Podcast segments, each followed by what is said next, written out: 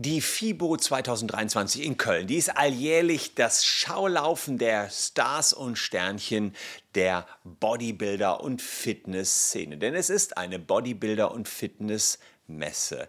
Da stellen die Stars ihre neuen Nahrungsergänzungsmittel vor und zeigen euch, was man alles damit erreichen kann. Aber der Vorwurf, der im Raum steht, dass auch viele Fake-Fluencer unterwegs sind, heißt Influencer, die in Wirklichkeit nicht durch ihre Nahrungsergänzungsmittel so stark und so muskulös geworden sind, sondern heimlich der Sache noch mit Operationen oder naja, härteren Mitteln nachgeholfen haben. Wir wollen uns mal schauen, ob diese Form der Selbstoptimierung und Promotion rechtlich in Ordnung ist. Und wir schauen uns auch kritische YouTube-Videos an, die aufgedeckt haben, dass hier so mancher Fitness-Influencer mit gezinkten Karten spielt.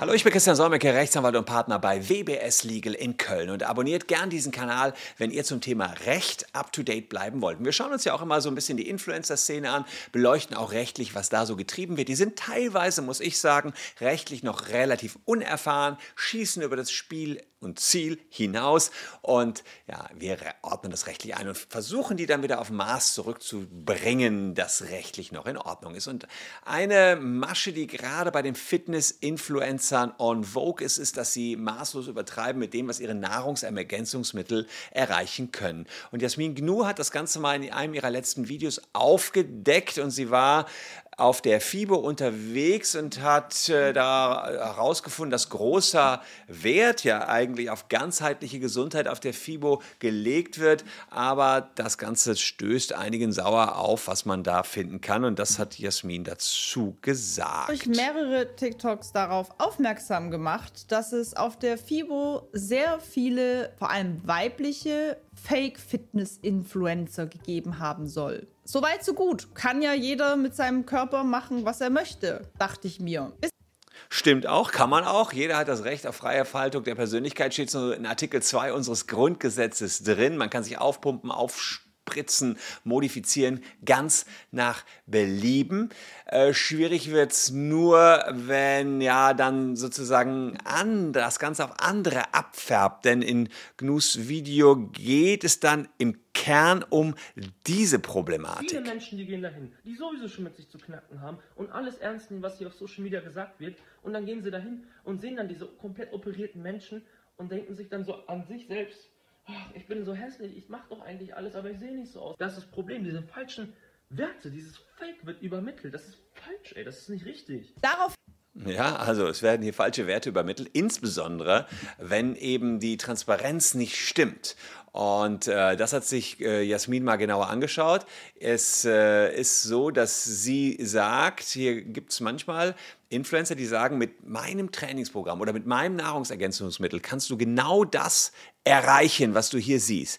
Aber das entspricht dann nicht der Wahrheit. Dann kann ich auch so aussehen. Auch hier würde mich mal interessieren, wenn jetzt rauskommen würde, dass tatsächlich irgendwie chirurgisch nachgeholfen worden ist, ob es ähnlich ist wie bei Liver King, dass man sagen kann, hey, das ist irreführend, das ist falsch, nicht korrekt. Vielleicht wisst ihr es, schreibt es mir gerne in die Kommentare. Ich kenne mich da einfach zu wenig aus. Aber ich finde, es ist definitiv hier auch gleichzustellen mit dem Problem, das auch PewDiePie angestellt hat, mit dem Konsum von SARMs oder Steroiden, die aber nicht nach außen kommunizieren finanziert werden, du aber für diese Produkte wirbst und diese Ergebnisse versprichst. Ich ja, also das ist ein gefährlicher Schönheitstrend, den es hier gibt. Äh, auch Alicia Joe hat letztens mal ein Video dazu gemacht zu den Vorher-Nachher-Bildern von Schönheits-OPs. Äh, Habe ich euch auch noch mal in der Caption verlinkt. Und äh, Rezo hatte sich zu diesem Video dann auch noch folgende Frage gestellt. Ich glaube, das ist illegal sogar. Ich glaube, das darf man rechtlich gar nicht. Vorher-Nachher-Bilder bei Schönheits-OPs zeigen darf man, glaube ich, gar nicht.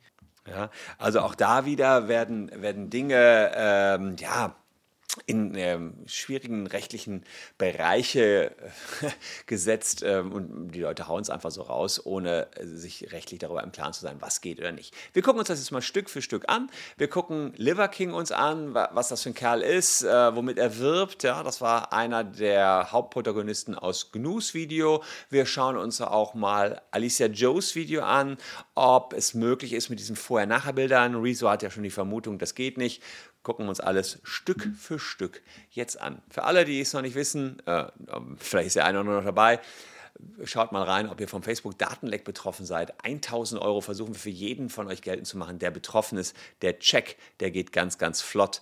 Äh, ihr müsst also nichts anderes tun, als ganz kurz äh, auf diesen QR-Code zu klicken oder den abzufotografieren und entsprechend dann zu checken, ob eure Daten betroffen sind. Aber jetzt schauen wir uns erst einmal den texanischen Influencer Liver King an, der ist bürgerlich Brian Johnson.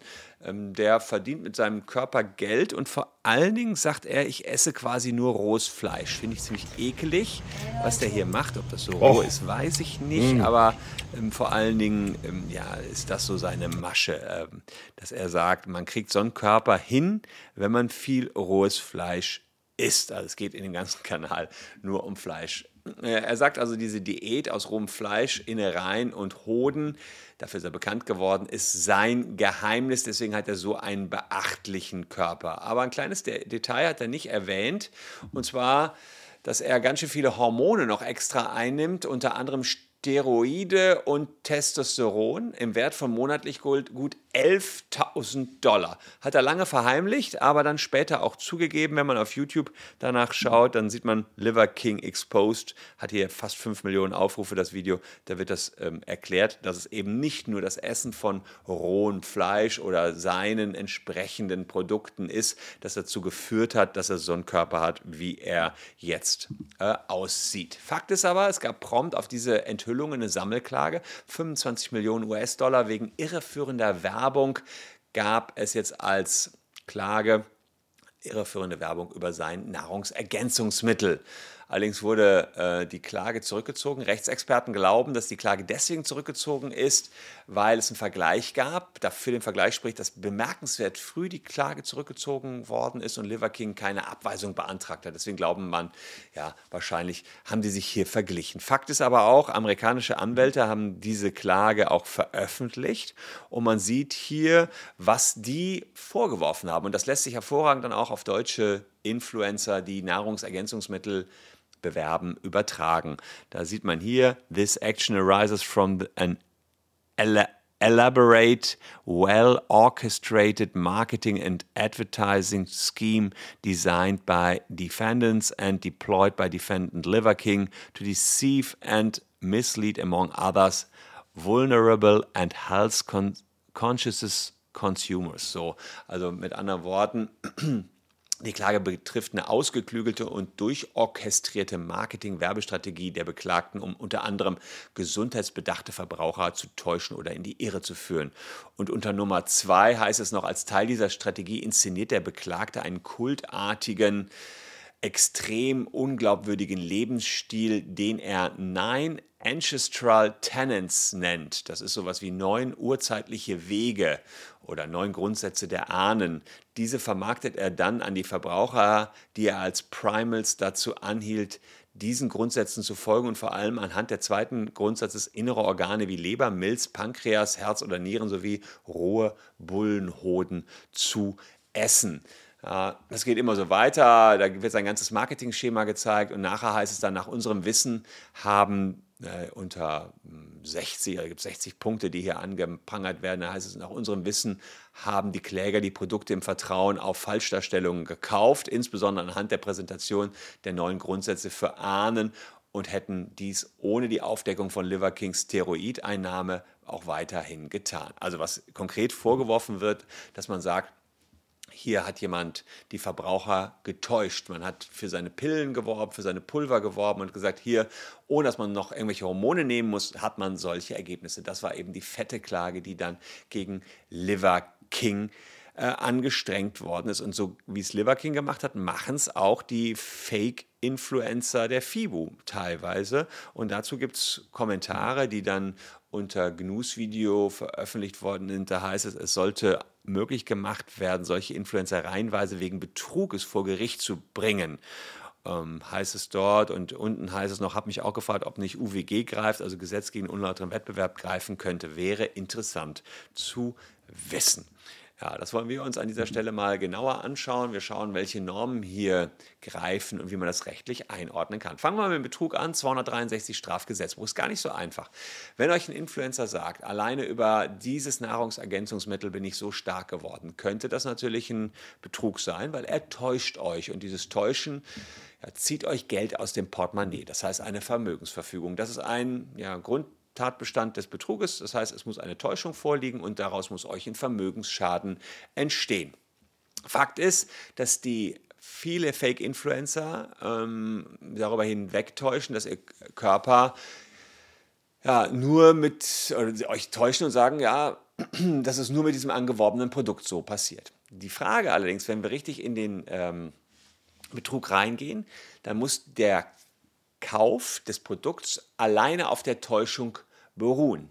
Und das bedeutet, dass der Mittel, dass der äh, Influencer sein Mittel auch genau in Zusammenhang gebracht hat mit seinem Körperbau. Das heißt, man muss ganz genau schauen, dass er nicht nur künstlich aufgepumpt ist und sagt, so, ich habe auch tolle Produkte genommen, dann könnten ja noch andere Dinge dazu beigetragen haben, dass er solche Muckis hat, sondern es muss ein konkreter Zusammenhang zwischen den Pillen und Pulvern und diesem Körper hergestellt werden, um zu einem strafrechtlich relevanten Betrug zu kommen. Ja, ähm, wenn er sagt, ich habe diesen Bizeps nur mit meinem neuesten Superfit Mega Strong Supplement bekommen, dann sind wir im Betrugstatbestand drin. Viel praxisnäher ist aber, dass er sagt, ich habe diesen Bizeps nur mit meinem neuesten Superfit Mega Strong Supplement äh, und meinem Training bekommen und guten Training bekommen. Das heißt, oder ihr wollt auch so ein Body haben, so ein bisschen, ja, er bleibt nebulöser. Ihr wollt auch so ein Body, das Super Fit Mega Strong Supplement kann euch dabei helfen.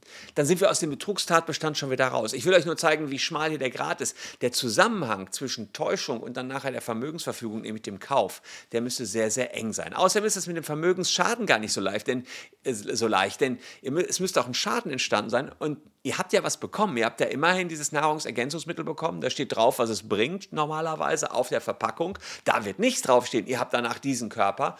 Und das, was draufsteht, bekommt ihr. Also insofern ist es mit dem Trug gar nicht so einfach. Das Zweite, was hier in den Kommentaren gepostet worden ist, war, dass eventuell das Wettbewerbsrecht einschlägig ist, weil es unlauter sein könnte, weil das unschöne Geschäftspraktiken sind. Und tatsächlich, da gibt es Fälle, ähm, den Paragraphen 5 dass man keine, äh, des unlauteren Wettbewerbsgesetzes, dass man keine unlautere Werbung machen darf, die den Verbraucher täuscht. Schauen wir uns mal den Paragraphen 5 hier an. Irreführende geschäftliche Handl Handlungen. Unlaute handelt, wer eine irreführende geschäftliche Handlung vornimmt, die geeignet ist, den Verbraucher oder sonstige Marktteilnehmer zu einer geschäftlichen Entscheidung zu veranlassen, die andernfalls nicht getroffen hätte. Ja, nach dem Gesetz gegen den unlauteren Wettbewerb wäre es also verboten, wenn man felsenfest behauptet, dieses Produkt führt zu diesem Körper. Also ein bisschen ähnlich wie beim Betrug. Auch da muss schon sehr enge Verknüpfung hergestellt werden, damit man diese Aussagen unterlassen kann oder zur Unterlassung äh, die Menschen verpflichten kann. Ähm, also insofern, man muss auf den Einzelfall an, abstellen, aber tatsächlich, wenn solche Behauptungen aufgestellt werden, kommt man dagegen auch wieder an. Ein bisschen leichter ist es, ähm, gegen Aussagen vorzugehen, die im medizinischen Bereich liegen. Das war ja, da kann ich das Beispiel von Alicia Joe vielleicht nochmal bringen. Da ging es ja um diese Vorher-Nachher-Vergleiche. Zeige ich euch auch mal, die da gemacht werden, die auch Rezo angesprochen hatte. Und Alicia Joe hatte da ähm, Julienkos Freundin mit, ich glaube, es ist die neue Freundin, mit als Beispiel genommen und dann auch diese Vorher-Nachher-Bilder gezeigt.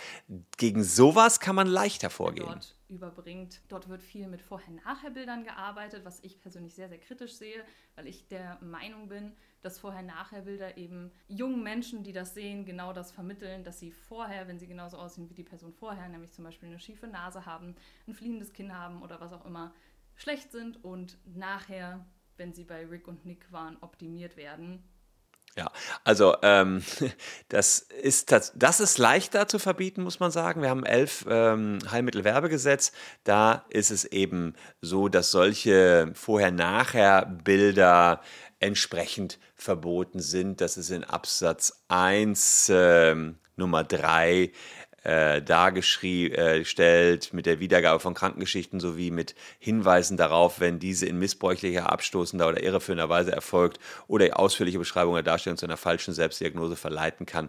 Also da hat man äh, kann man darauf stützen, dass solche Vorher-Nachher-Bilder verboten sind. Und tatsächlich haben wir für die Fälle, die Alicia Joe herausgestellt hat, auch ein Urteil gefunden äh, vom Landgericht Frankfurt. Da ging es darum, dass der Kläger der Ansicht ist, dass durch die Werbung mit, vor, mit Fotos für einen operativen plastischen chirurgischen Eingriff, die eine Patientin vor und nach der Behandlung zeigen, gegen 11 Absatz 1 Nummer 3 Heilmittelwerbegesetz verstoßen worden ist.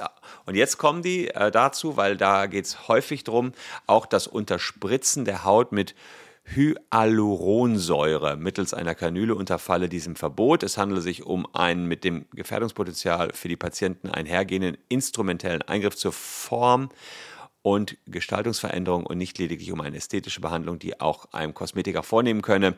Dem angesprochenen Verkehr werden durch die Werbung der Eindruck eines operativen Eintritts vermittelt. Und das hat das Landgericht Frankfurt geschluckt. Die haben gesagt, ja, ist auch verboten. Diese Vorher-Nachher-Bilder sind tatsächlich in diesem Zusammenhang verboten. Also insofern hatte Alicia da recht. Sie hatte ja so, schon so, so, so ein Bauchgefühl, dass das nicht geht.